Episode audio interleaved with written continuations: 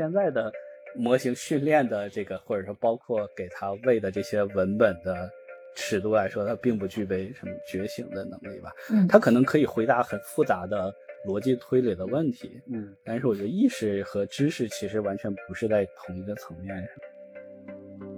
如果它真的强大到可以管控人类，为什么一定是个坏事？现在人类说白了就是也可以完全 dominate，可可以去霸凌蚂蚁，但是我们也并没有说有一个人类目标叫消灭所有的蚂蚁。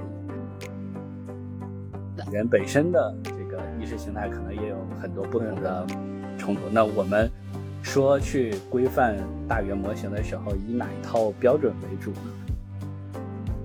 人。不会被替代，因为人本身的工作其实就是被上层设计的嘛，职位本身就是被人发明的。只不过说我现在找到了一个更好的方案，我们可能都会在某些层面上被替代，所谓替代掉。但是找一个不那么容易被替代的脱口秀演员，是的，这种给人提供情绪价值的 一些职业，对对，上次心理咨询，我们非常有幸处在这样的一个快速。变革快速增长的一个时代，我们可能要更愿意去接受这个变革，对，去找准自己在变革过程中可能有价值或者存在的位置。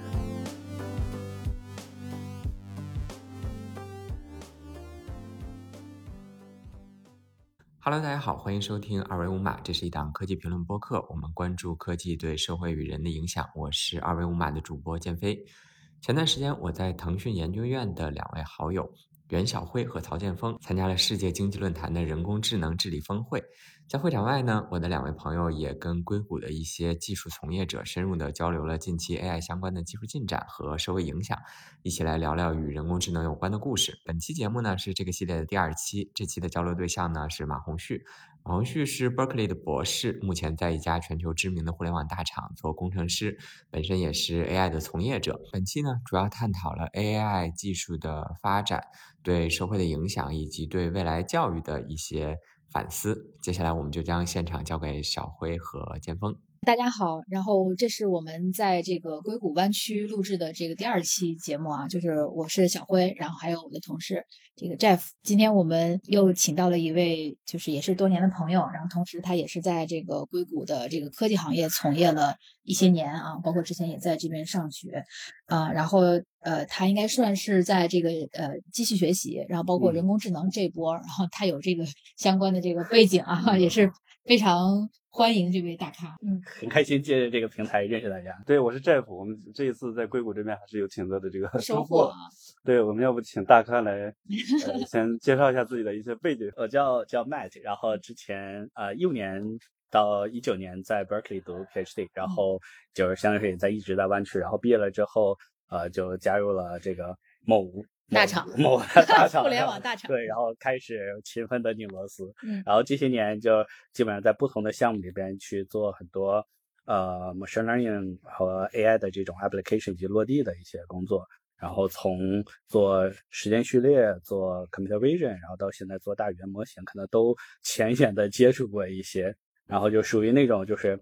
呃，术业不专攻，但是各个涉猎很广泛。对，对，所以就是今天是谈不上这个分享，但是可能就是把自己浅显的一些经验，然后以这样的形式简单介绍一下。哎，这个太谦虚了。对，因为我们知道这个现在大语言模型很火呀，就是这波人工智能的浪潮。其实，呃，早在这个大语言模型之前，其实已经有很多这个学界的一些尝试，包括业界的一些尝试，都在用这个叫人工智能啊。当时我们还叫机器学习。包括神经网络啊，你觉得就是这一波呃，就是大语言模型的这个浪潮中最大的改变是什么？或者说为什么一下子就这么热？我觉得从最基本上机理上来说，就是大语言模型它解决了一个叫做基础模型或者叫 foundation model 的问题。因为传统的，比如说无论是传统的 machine learning 啊也好，刚才提到这些 deep learning，包括这些后续的发展，它都是专业化的模型。就比如说我们有一个具体的领域的问题。然后我根据这个问题来去 train 收集数据，然后 train 一个 model，然后只能应用在这个领域。然后当这个系统稍有变化的时候，我们可能都会涉及到，比如说这个模型的迁移学习或者说迭代的问题。但是大语言模型或者 large language model 以及其代表的这个 foundation model 为主呢，他们其实是解决了一个泛化的问题，它更有普适性。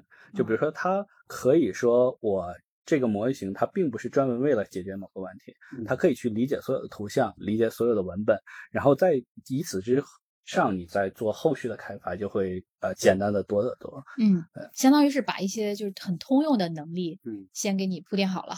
然后所谓的泛化，也是说，就是同样在一个领域中，它的能力也可以应用到其他很多领域中去。对，甚至它可以构成跨领域的知识的，或者说这种逻辑的建立。另一点优势就是想提，就是人其实是能力是有限，是很渺小的。就哪怕是说非常聪明的大脑，它可能也是在某一个具体的领域，它可以了解的非常清楚。嗯但是 cross domain，比如说这个这个不同的领域之间的联系，人类并没有一个通才去了解各个领域，并且把各领域之间的逻辑连接建立起来。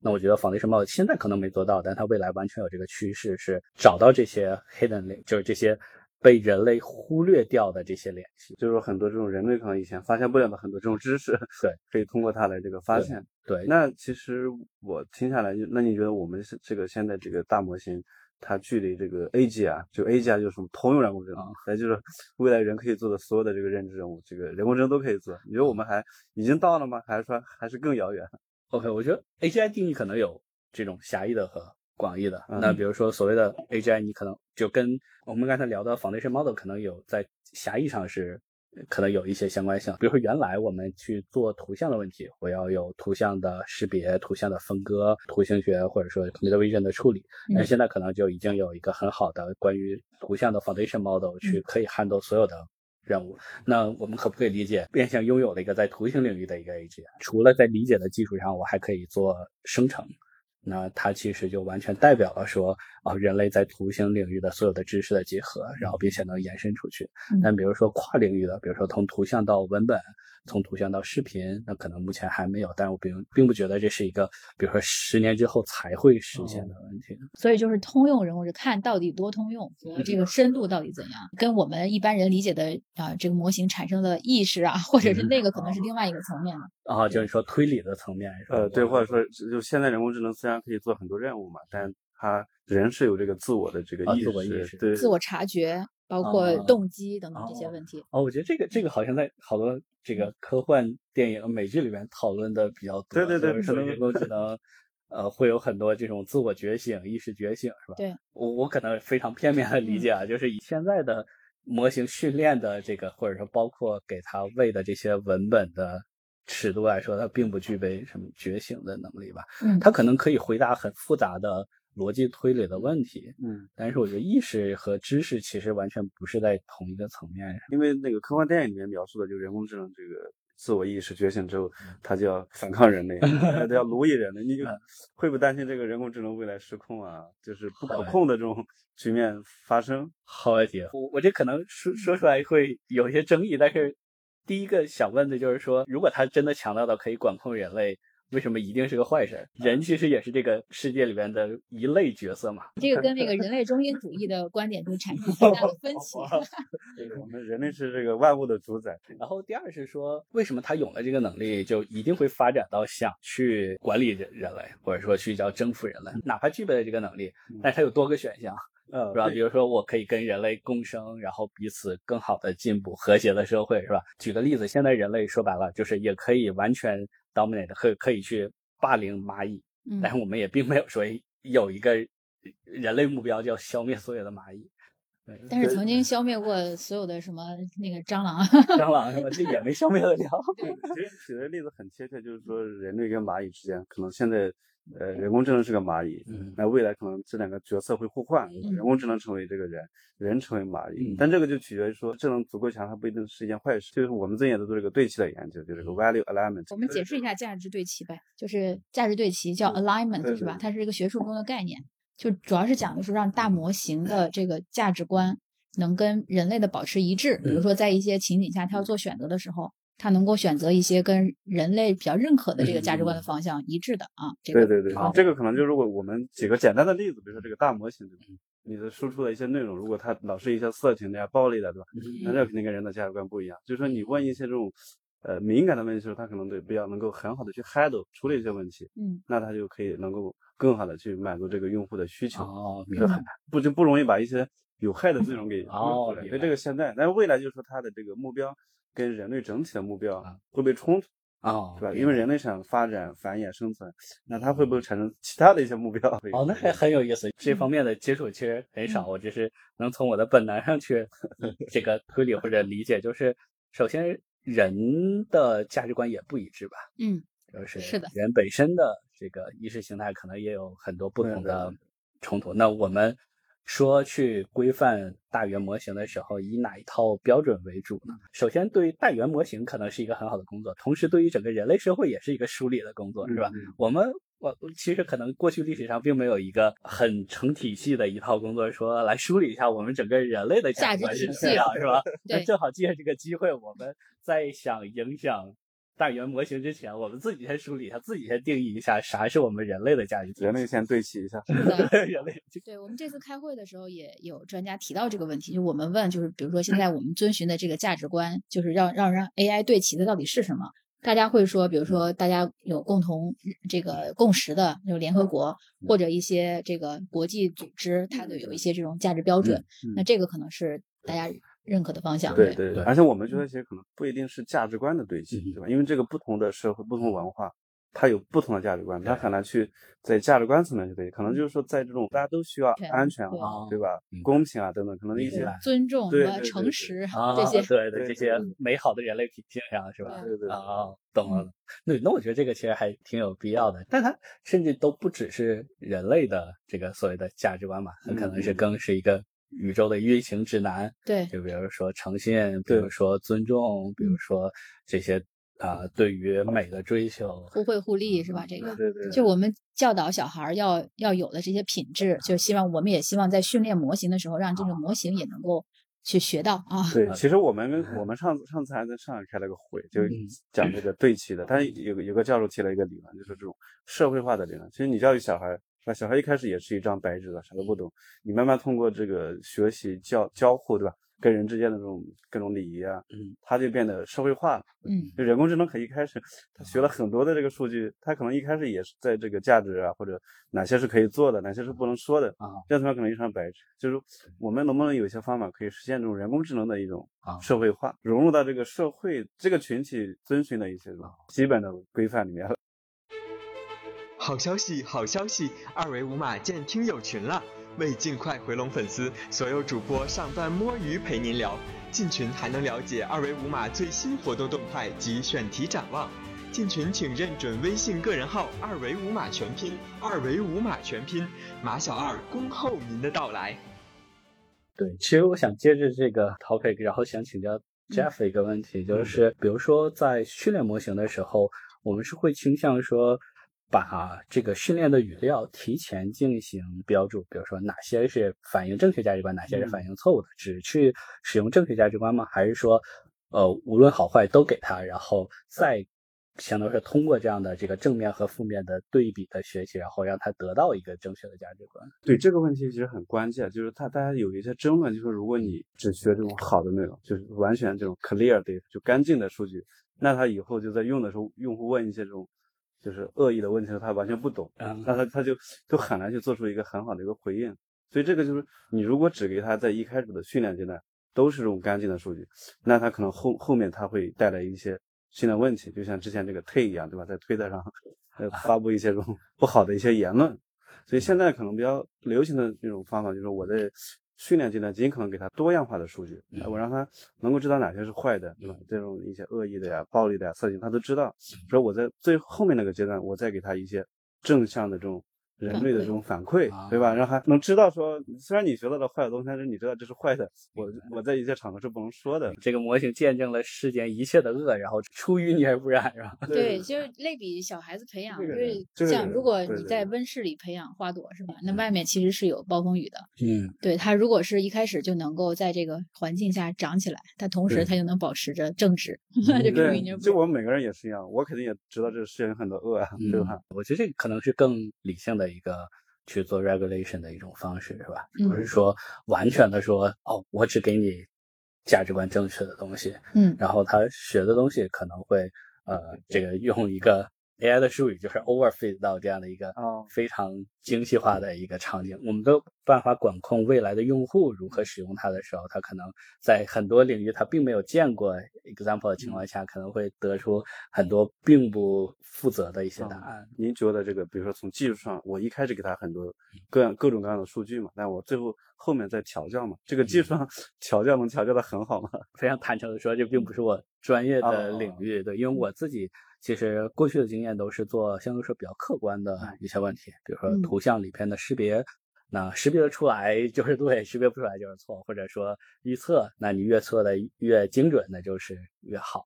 但是的确发现 AI 随着可能刚才呃我们聊到，就是更接近于这种 AGI 的场景下，我们的判断标准就会更广泛、更 diverse、更多样化更多样化。对，嗯那就不只有唯一的一个指指标叫做准或者不准了，哦而是有很多复杂的这个评价体系在里边。我觉得这其实也是这个还是说回来对我们人类很有好处的一个重新思考的一个机会。对，是的，这个反思还挺重要的。对，嗯因为刚才我们讲的其实还是在这个模型的技术层面，包括训练呀、价值对齐呀，嗯但其实可能大部分人还是很关心这个我们对日常生活的影响，是吧？包括我们后面的这个职业生涯是不是会被替代等等这哦种问题。就是从从你们的视角，因为你们在一线和这个也是正好这个领域，嗯呃，对它的进展也比较了解。你觉得就是嗯从目前你的工作和这个日常的角度啊，嗯你觉得是有一个什么样的感觉？对，我觉得个人体验这个东西太有用了。就是，呃，稍微介绍一个背景，就是哪怕我在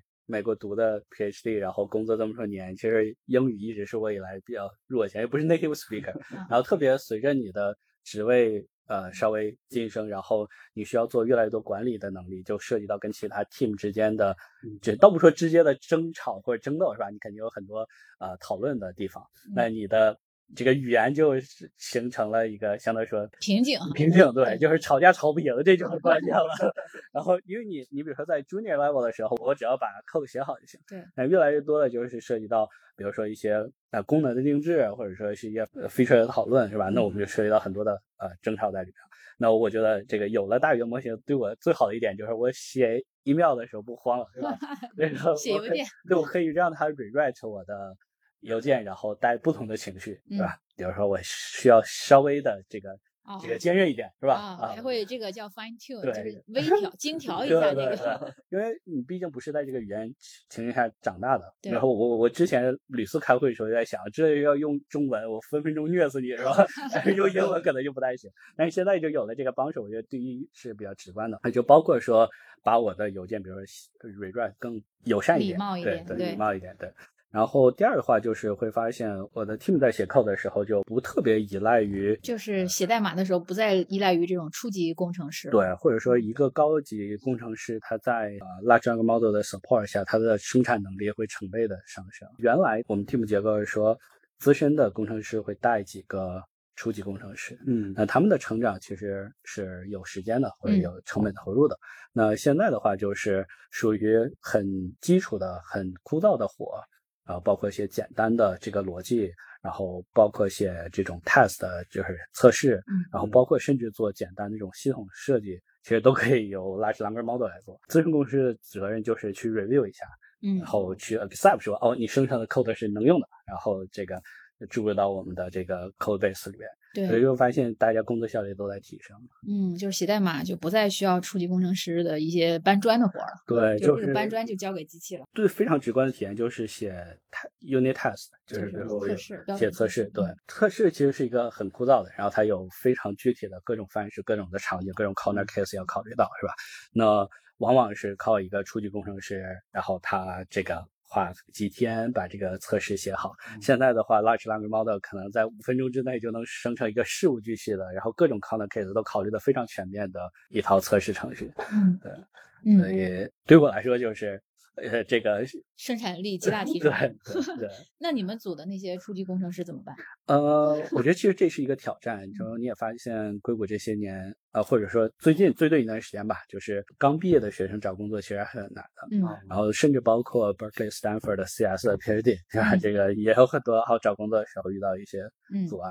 我觉得这个的确是我们面临的一个问题，就是如果只具备写 code 的能力，可能竞争力就会越来越差了。嗯那比较需要强调的就是你的对于比如说某一个具体领域产品落地思考这些综合性的能力，嗯，然后有点像我们之前说的那种虚的这种虚的啊，软实力，软。实力的，类似于这种判断力啊，对好好奇心，对，还有就包括说你如何在呃大语言模型以及这些好的工具的加持下，更好的去专注于你本身能够提供的价值。还是那个问题，就是你很多初级工程师没有了成长的土壤，他怎么成为高级工程师？他连这个机会都没有了。好问题，就是说我我想招个实习生，前提是说这个你有实习经历是吧？对，在这个大厂锻炼的机会了，因为你这个以后不给他这个机会了。对，呃，首先硅谷的很多大厂，它首先有一个社会责任感在，就是呃会承诺去招应届生。对，因为他可能对于社会输送人才本身也是他的社会责任的体现嘛。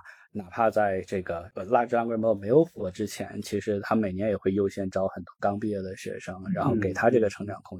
然后包括很多这种啊叫做早期工程师，我们早期的项目经理这种成长的项目。嗯就比如说你在还有包括美国这种比较好的这种实习的环境嗯啊，这可能都会有一些辅助。但是这不是说这个作作为在现现在学校的学生就会觉得高枕无忧，就说啊你这些有人去考虑我，他这个有限嘛？对对，所以其实还是要调整这个心态，就是对，现在只能靠大厂的这种社会责任感，那这个不是一个可持续的。对，而且你大厂给是个责任派，他也留不下来大厂，对吧？他最终还是很少人可以留下来。怎么定义大厂？我觉得就是 呃很多厂，很多对厂，或者说就这个行业吧，就是嗯行业的这个整体的，因为我们也在呃做做一些专家访谈，去问大家认为就是在编程替代的这种情况下，大家以后就是对这个就业市场的冲击，就对程序员的需求嗯是会变多还是变少？对这个岗位这个岗位的人是不是会越来越少啊？包括数据分析，啊嗯也是另外一个方面。对我包括我刚才呃，就是你讲的，现在可能还是这个，就是这个比较 senior 的，对吧？他来辅助他，嗯可以提高生产效率。嗯那如果他这个能力再强的时候，那是不是说这个 Senior 也会 senior 不需要了？就是我是一个 AI 的雇员啊，我老板开公司，所有的工作 AI 都可以做了。哎未来只需要一个 PM 是吧？对，只需要一个老板对带带着一个可能 CTO，呃 说我想要这个产品，然对后剩下就让他让这个 agent 自己去生成自己，会不会意味着就大家以后都不需要工作了？这不是理想社会吗？非常好，我们有诗和远方。我之前一直跟我老婆开玩笑，就是说等退休了就回东北开个小卖铺。有有这个人工智能可以做这么多事儿，那我就老老实实回去，是吧？嗯，就您设想未来这个人跟机器到底是一种怎样的一种关系啊？就现在可能确实有这种辅助，然后生产力的提升。那再往前发展，就是嗯它可能确确实会取代，就不光是程序员吧，可能很多这个行业。嗯哎，我再次推荐那个一个科幻动画片，因为里面都有讨论到这个 未来的一些场景，对，叫《万万神殿》，对，刘宇昆的作品改编的这个科幻动画片。然后这个里面也讨论了很多，就是这个未来。其实刚才你有讲到，其实可能会是一种共生的状态啊，就可能既没有被毁灭，也没有毁灭，但是这种是一种理想的，就是说两个新物种共生嗯啊，这是一种可能性。两个物种，人不会被替代，因为人本身的工作其实就是被上层设计的嘛，对对是吧？举个例子，比如说原来有个叫做高速公路站收费员，嗯，是吧？对那你说这些人现在可以动画了，自己本身被替代没有被替代，哦因为他这个这个职位本身就是被人发明的，对只不过是说我现在找到了一个更好的方案。如果从社会的角度来说，其实可能五十年之后，压根儿人们都不会记得有叫高速公路收费员这样的一个职业。但是对于个体来说，可能影响会比较大，嗯。对吧？那我我觉得可能对于现在的年轻人来说，就会，嗯，一个挑战就是要有一个鉴别能力，嗯，那就是我们可能都会在某些层面上被替代所谓替代掉，是但。是找一个不那么容易被替代的，呃，脱口秀演员，是的，这种给人提供情绪价值的一些职业，对对，上次我们心理咨询对对 那个教授也说，这种情感的这种经济，对。能够提供情感价值的这样一些职位，嗯，对咨询师啊，或者说这种会有更多的这个 前景。很多人批评说我说话总愿意抬杠，所以请原谅我。就我总在想说，人类为什么害怕被替代呢？你本身的价值观来自于现在社会定义了一个所谓的成功嗯啊，我们要去好大学找好工作，然后赚了钱，然后有很多消费主义的这种胡萝卜在我们面前，然后我们要实现它。然后在追逐这个胡萝卜的过程中，我们担心啊，有一个比我跑跑得更快的这个自动化的东西，然后他是去会抢我的胡萝卜嘛？嗯就本身说这胡萝卜就不是给他的，就是为了让人跑起来的。其实他跑得更快的时候，并不是说他把胡萝卜抢走了，是这个胡萝卜会被设计者拿走。我们再回头想一下，我们追逐追逐胡萝卜的原因是啥来着？嗯 为啥想要那个胡萝卜？对对，有的时候可能你你都不不一定需要很多的物质的东西，是吧？就是被社会建构出来的一套理念。对对对，这个这个我我觉得也深有体会。其实之前看过一本书，它就讲人类其实在漫长的历史时期，其实大部分时间不用工作的。嗯，我吃饱之后，我就在这个草原上躺漫游，然后围着篝火跳 舞，晒太阳只有到了这个工业时代之后，每个人在这个办公室，对吧？才发明了这个所谓的九九六啥的。是。哎，我觉得就是呃，最近看哔哩哔哩上有很多所谓叫躺平主义的博主，嗯然后他们可能也只是攒了可能呃一些钱，然后就回三四线的小城，然后用利息，然后呃去养活自己，然后每天其实也活的田园牧歌，是吧？对对因为其实好的、有价值的情绪也好，知识也好，是很便宜的。嗯，你三十块钱一个月的微信读书，你可以看世界上所有的名著；二十块钱的腾讯会员，是吧？你可以看所有的视频。是的，呃，就是其实并没有那么多所谓的胡萝卜需要追逐。对，就是最极端的是看到前一段时间有一个人，他好像就是在公园里住着，房租就不用掏房租，然后工作呢，那可能就是我想工作的时候去工作一下，不想工作的时候我就躺着啊，就是真的是躺 平，就是一个躺平的极端案例。他也没有很颓废，就他也很平静。就这个是让人很意外的，就是他完全是一种自己选择了这样的状态，他也可以去打工，但他没有去选择。对，我就是觉得今天咱们聊的主题总会落回到 借着这个机会思考一下人类的意义，是吧？就是我们的确就是从第一层面，我们会担心人工智能取代了人类，取代了很多职业怎么办？第二个层面，如果取代了一些本身就是被人设计出来的职业，是不是对于整个人来说还挺好的？嗯你说我原来比如说没有这个机械化的时候，每个人都要拿着锄子锄头去耕地。对对那有了机械化，说哦，我们很担心它替代了好多的农民啊，这些农民嗯没有没有工作怎么办？对其实现在有更高效的种地的方式，对更环境呃负责的这种耕地的方式，那其实全整个人类也觉得是个好事。对，反而创造了一些有闲阶级，嗯就带来了知识的诞生。对，对未来人类也可以找创造更多的新的这种工作岗位，是吧？可以，可能也不需要工作那么久，可能一天工作两三个小时，嗯，其他时间会有更多的这个对闲暇。是的，这个是乐观派的一种设想啊，就是当包括像 OpenAI 他们等等也讨论过，对对对就当这个呃人工智能带来生产力的极大提升的时候，这个人均 GDP 其实是非常高的，嗯是可以把很多人养起来的。嗯所以他们在设计那个 World Coin，就是那嗯个世界币，嗯就类似于你只要扫完了你的虹膜信息，我就确认你的唯一标识之后，就会给你每个月发钱。对，那他们也做这样的实验，就叫叫叫那个有呃 Basic BI UBI，、啊叫 Universal Base Income。比如说你这个工厂的工人被这个机器人取代之后，那我每个月给你发工资就行，对，一两。千美金，对吧？就是你看看你能过什么样的生活，他们也在做这样的实验。好的，共产主义不就实现了吗？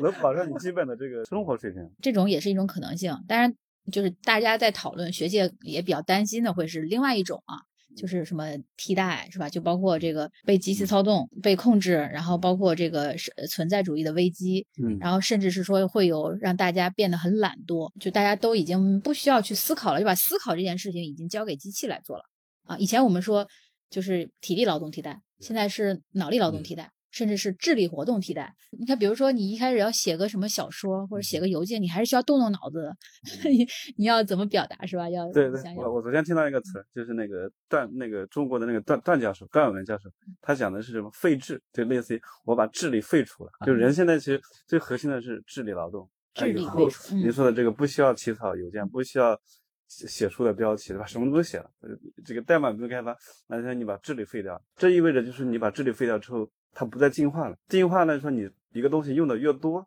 它会变得越好。就如果你不再用自己的脑子的时候，你的脑子会变得越来越差。这里面可能会有一个关键问题，就是说智力活动能不能给人类带来愉悦感？创造会给人带来愉悦，让你产生那种 eureka 是吧？就那种嗯很很愉悦的感觉，对对对对那人还会去追求。对对，但是如果是说你的这种愉悦感都是来自于信息摄入，什么小视频、什么短视频，关键是看人类还享不享受这个过程，对思考的过程。我觉得可能就会分人，就会被人类会退化。嗯，会分化，有的人可能会就是 两极分化，是吧？是可能喜欢智力挑战的还会依然喜欢，就哪怕人工智能可以回答所有复杂的问题，他可能也很享受这个推理的过程。嗯但也有很多人就是，所以我不知道这个词叫，我之前听个词叫奶头乐，就是让你用最低的成本，然后让你用最少的精力的投入，然后享受最大的快乐，是吧？嗯就被动的去给你呈现一系列的视频也好，然后这个被嚼得很碎的信息，对，嗯那我感觉这个可能未来有可能不是这个人工智能控制人类，嗯而是这个百分之一或者百分之二喜欢这个思考用脑的人控制 另外剩余的剩余的 好问题。但为为什么这些喜欢思考的人会同时会喜欢控制别人呢？因为他会有财富的嗯呃积累，他可能也会追求权利，嗯，对，是不是？或者说他觉得这是我的使命感，我得让这些哦人有一个比较 cozy 的这个对 life。好像之前看过一个叫穿越小说是吧？什么一眨眼就，全世界的人的智商都变成了现在的万分之一，然后只有他一个人智商不变，是吧？对，就是那个尤瓦尔的那个《人类简史》里面也说了这种情况，对对，对就是什么神人啊还是什么，嗯，就是就分分了层嘛，就是少数人拥有大部分资源啊，就是然后可以控制就未来他说百分之九十八还是九十九都是这种就是平庸的这些人，其实被嗯那种神人是吧？他有 AI 的这种能力控制的。他有算力，有显卡，未来可能是算力、显卡在控制，现在不是已经靠资本，我们也是被控制的嘛？嗯就是我们大部分百分之九十八的普通人也是在被通过资本在被少数的人控制，是可以只不过换了一个方式而已。少换了一个方式被控制啊，我觉得我们还是得得乐观一点，好 还是乐观的。就是可能对他会还是那种历史周期，就被控制以后会反抗，然后反抗以后打破，嗯但问题就是说你还有没有反抗、抵抗的能力嗯和机会？啊嗯所以这个也是就是为什么就是在社会中要就是让大家要多思考，然后多讨论的一个原因，嗯就让更多的人有这样的共识，在现在我们还能干预的情况下去提出自己的声音。这个给了我们普通人一次机会。或者有没有给普通人就是去拥抱这个时代的一些比较实在的一些建议？是对我你有没有一些们也不用什么建议考虑的这么遥远。哦，建议谈不上，我觉得就是个人的一嗯分享点经验对一点觉得有用的地方就是，当你做任何事的时候，想想如果这个东西靠 large language model 来帮助你做的话，会怎么做？能不能更对更高效？对，因为你会发现节省自己非常大的精力，而且这个嗯是必然。你养成了这样的一个思维方式之后，我觉得对未来的这种冲击跟聊的这种冲击或者替代的抵抗性会强一点，嗯因为你会有一个很好的辨别能力，说哪些是容易被替代的，嗯哪些是他们擅长做的活。那我觉得可能在这个时代比较有优势的一批人是说能够快速驾驭这些技术，对。嗯因为它的生产力的提升不再是像机械化，比如说十倍、百倍的，它是嗯成千上万倍的提升。拥有或者不拥有这个能力，可能在短期的可能一个月之内，你可能就能看到分晓，看到区别。嗯，所以还是要利用工具。嗯，啊所以第一条建议还是要持续去学习新的东西，对，尽早这个拥 抱技术，找到跟你的这个结合。对，嗯，但这个其实是有一些呃阻力的，就可能你日常生活中你每天都很忙碌嘛，就很多事情都已经排满了，然后你可能用传统的方式，你就直接就干掉了，嗯，然后你可能稍稍微多花一点时间，但是你要用新方式，你需要就是打破一个舒适区，要去学习你。要走出对对对的舒适区。啊，这种心态上或者行为行为习惯上的变化。对，这个有一个建议就是。让就是形成一个圈子吧，就比如说你经常使用工具的人，要经常交流一下，哎，大家是在怎么用，然后互相嗯了解一下，是吧？学习一下，同同辈激励。对对对，多听这个播客。对于这种除了日常工作之外，你在生活中也会用吗？呃，生活中也用的挺多的，因为在美国其实很多的新的生活的场景是之前没有接触过的嘛。随便举个例子，比如说处理车的保险的问题，报税，啊，报税对，嗯然后还有其实很多都是这个感觉跟在国内生活的时候不一样的。然后对于我来说，呃，我又没有直接可以借鉴的人，那这嗯个 large language model 其实可以事无巨细的针对我的 case 来回答。嗯因为在美国做咨询去雇人去，比如说律师也好，会计也好，做咨询还挺贵的。对，那我直接问他是吧，二十块钱一个月可以回答我各种方面的问题。嗯那我觉得这个还是那你这个很值 对对对美国这边有那个公司叫做 Do Not Pay，它就可以啊帮你去处理，你路边停车被贴了个罚单，你拍下来传给他，他就很会给你写个邮件传给这个监管部门，然后去 argue 一下，对，可以把这个罚款拿回来。之前要聘个律师可能得花几千美金，但是那可能就罚款只有两百块钱。你这个是一个细分领域的这个，对对对，呃，相当于。代理，那那未来 AI 有可能也会出现啊。觉得 AI 其实已经，我已经在用这个东西来帮我去跟商家去吵架了。哦。之前买了个东西不喜欢，然后想退货，然后回复了很官方的邮件，然后我就让很长很多条款细节我也懒得看，其实也看不懂。嗯。然后就让 Large Language Model 帮我总结一下，帮我总结一个回复邮件。嗯。然后告诉他强硬的要求我要退货，对吧？然后帮我找到相应的支持的条款。哦。然后做的很棒。哎，这个有点很很像代理了，是吧？对。已经很像所谓代理，就是说他帮你去完成一个特定的目标和任务，对，就相当于不只是提供信息。对，其实其实现在比较广泛的，大家理解 large language model 是一个 chatbot，就是一个对话机器人。其实更多的是它可以，就像你说的，刚才作为代理也好，或者作为一个叫做语言链条，就是有一个很好的框架叫 long chain，嗯，就是 language chain 的可能缩写吧。嗯，它实现的功能是你给它描述一个你的目标，嗯，然后它 large language model 会根据你的目标拆解成细分的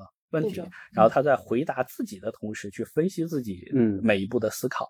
然后他再去做出下一步的去响应，嗯，对，思维链能力，对，就是对这个也是大模型，可能最近也比较火，可能下一波也会更加的引起关注，就是 agent 的这个问题。对，我觉得代理肯定是一个趋势。就为什么需要代理？就刚才你一开始也讲，就我的人的知识是有限的，其实代理就是一个中介，让我买车、买保险，对吧？这个纳税，我都需要找一个。懂这个专业的那个代理人帮我来处理一些事，是的。那未来这个 agent 他就成为一个虚拟代理时候，比如说两个人吵架，或者说两个人 argue 一个问题，都派自己的代理 去 AI，然后他两个去接洽，啊，对，会有这种情况。然后两个人等着谈好之后谁赢了是吧？对，谈好之后再反馈，就 节省很多时间。可以可以可以。所以最后就变成一个 AI 社会了，人就坐在沙发上看看电视就好了。又回到这个，其他东西都 AI 做了。对，我们要 乐观一点，那就从下一代的角度去讲一讲啊，就是因为就我们面临的这个时代是吧，已经变化这么快了，那下一代他们可能面临更多新的东西，那我们的教育怎么跟得上这个时代的发展？因为这个 Matt 也有小朋友啊，你觉得在下一代的这个培养方面？啊，有什么思考吗？对于他们这一代孩子，因为我儿子今年六岁，快七岁了。等他长大的时候，整个世界就完全不一样。我觉得我并没有能力去指引他，或者说给他什么所谓的过来人的建议。然后，因为我也是被过来的建议坑过的一。对，过来人的建议其实是最最好少听。最最好的建议就不要听过来人的建议，这是个很好的过来人的建议。对，然后，但是对于他的期待就是说，他有一些基础的能力要掌握。比如说，我比较看重的就是他阅读的能力和吸收新知识的这种接受度也好，或者思维能力。就是比如说，他愿不愿意去接受一个新的他没有做过的一个挑战，或者了解一个新的领域。那如果他被呃给予一个新的，比如说他不了解的领域的问题的时候，他有没有这种收集信息，然后去嗯整理信息，去呃解决这个问题的能力？我觉得这些可能所谓的叫语言知识也好，语言能力也好，可能会对未来是。有用的，嗯，然后第一是阅读，第二就是对于美、对于价值观的鉴赏的能力，嗯。因为我觉得他这一代长大之后会有非常非常多元的这种文化的冲击，就包括在美国现在有各种不同的主体意识，是吧？嗯，那并没有一个说完全统一的东西，那他等他长大之后可能会越来越多，那他可能会根据自己的成长，根据自己的喜好，会选择他的价值观的或者是一套体系。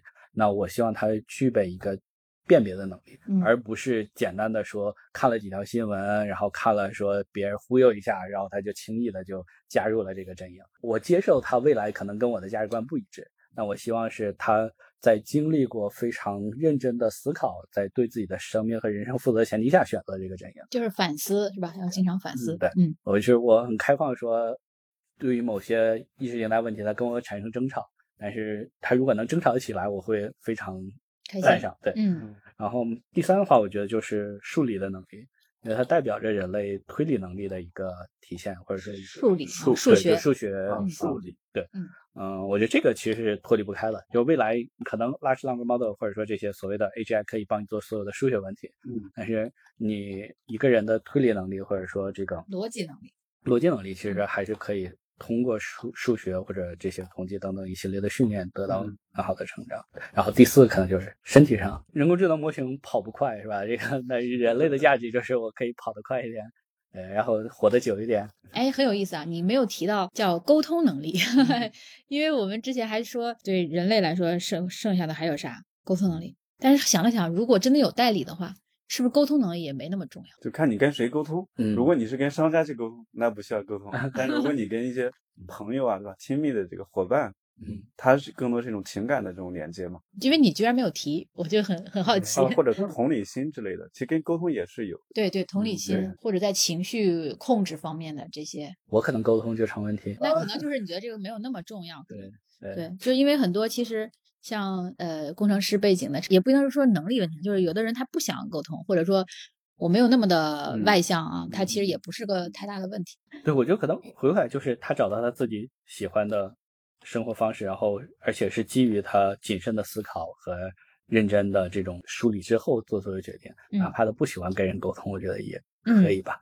对，对，就像刚才 Jeff 说的，就是未来可能对于沟通没有那么高的要求，嗯可能越早期的社会，也比如说我们很多事情都完全依赖于沟通，对对吧？嗯我们需要跟商家去沟通，跟同事、跟客户等等去沟通。那未来这些可以去有 AI 去代表我去沟通的时候，那其实之前有个叫 I 人、E 人的概念是吧？嗯，那这个 I 人是不是也可以活得更自在一点？但可能带来一个问题，就是这个人不沟通的时候，就是人人与人之间就越来越疏远。未来的沟通不是我们现在这种形式的所谓的表面上的对他可能是一种更加深度的。对，有一个词叫叫领导力，有个词叫领导力 （leadership）。对对对 leadership 就是说这种 leadership 呢是说呃凝聚共识的能力，或者说你让别人理解你，或者你能理解别人，就这个可能是一个可以替代的一个词啊。对，包括领导力，它是给大家找到一些共同的这个目标的，就是嗯。让我们这些人未来找到继续努力的或者嗯，奋斗的一个哦方向、一个目嗯标、使命感。我懂了，这个是可能从这个整个的人类的共荣的角度或者发展的角度，嗯。我可能可能就更会关注他自己孩子自己个体的嗯发展，可能会有点小家子气，但我会在意他自己喜不喜欢沟通。对吧，如果不喜欢沟通，其实也无所 OK 的谓吧。，是的，是的，这个肯定是没啥问题。就这里面的很多问题都是值得去深深深刻的去想，而且今天我们能想到这些，也是受限于我们今天嗯，接触到的信息和知识。就是随着跟大模型的这个共同演进哈，我我觉得肯定会有很多新的想法出来。我们处在一个非常好的时代，嗯，就是你纵观历史，其实人类并没有说是线性的发展了，嗯，都是停滞很长一段时间，突然有个爆发。对对，是，那我们非常有幸处在这样的一个快速变革、快速增长的一个时代。那这个时候，对于比如说我们人类个体每个，就比如说现在学生也好，或者工作的呃这种中年也好，嗯嗯可能要求会跟历史上不一样。我们可能要更愿意去接受这个变革，啊、对对对去找准自己在变革过程中可能有价值或者存在的位置。嗯然后我反而希望说，我接下来的我的下一代或者未来的这些孩子们，可能又回到了这个比较稳定的历史的周期中，他们可以去 enjoy life，但是至少说。我们是被选中的一代，是吧？这个这一代估计是我们这一代可能很难在这个享受这个平静的说说这个跟前几代人都同样的生活。我比较希望就是我们还是对未乐未来保持一种这种审慎的乐观吧，还是要以这个虽然今天讨论了很多这种感觉有点悲观，但还是要以乐观为主，但同时有一定的这种审慎，对吧？对于风险和警醒，定的这种对警醒。对，非常开心跟大家聊这么多啊。那这期我们就就到这儿，然后大家再见，希望后面还有机会。